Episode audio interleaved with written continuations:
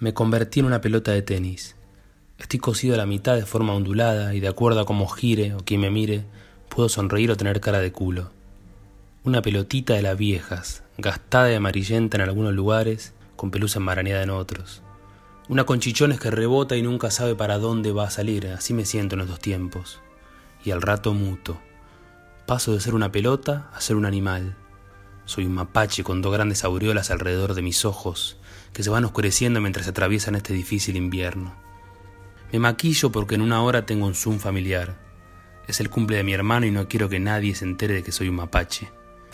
Me cubro los ojos con base, los cierro y me siento que estoy por salir a escena. Imagino los flashes de las cámaras, las dillas del director, el catering al fondo y acción. Y los abro y ahí están los mismos actores de siempre.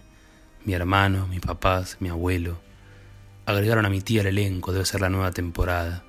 La familia chica ya no vende, mi abuelo ya aprendió a usar el Zoom y es aburrido. Pero mi tía, ella es la mapache reina, ella no duerme, ella fuma. El cumpleaños pasa rápido, ya nos agotamos como familia y como especie. Mi tía tampoco es interesante, no vende, solo fuma y habla de la cuarentena. No hay nada nuevo en estos cuadraditos. Live meeting. Puedo volver tranquilo a ser un mapache. Dejo el rincón de las videollamadas y me arrastro por la casa. Ahora soy un espantapájaros que más o menos cobró vida. No estoy tan seguro de eso, pero allá voy, de la cocina al baño y del baño a la tele. No hay palomas alrededor, debe ser el frío, o que realmente soy un espantapájaros, como el del mago de Oz. Tengo una manta sobre un buzo, arriba de un pijama largo y gris, y una media de fútbol hasta las rodillas. Tengo un nido de carancho en la cabeza, como decía mi madre, pero no tengo caranchos, porque los espanté a todos. Mi barba, en cambio, es un nido débil azotado por un viento fuerte, lleno de agujeros, un pesebre triste y desarmado. Cuando me canso de la montaña de ropa que llevo, me desnudo y lleno la bañadera.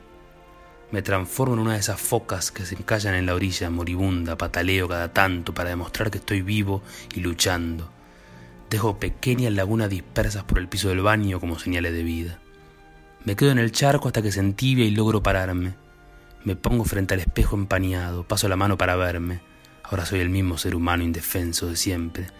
Pelos, huesos, grasa y músculos. Me toco todas las partes que alcanzo, me peino y me lavo los dientes, me tiro mucho desodorante y hasta un poco de perfume. Me preparo para mutar de nuevo.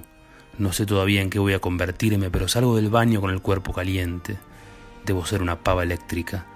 Quizás es el momento de un té, pienso mientras voy hasta la cocina. Me estiro hasta llegar a una taza y la lleno. Todavía sigo con la temperatura alta. Aprovecho para quedarme un rato más desnudo. No quiero confundirme con una pelota de tenis, ni con un mapache o un espantapájaros, ni mucho menos una foca sin aire. Aunque sea por un rato, quiero volver a ser yo.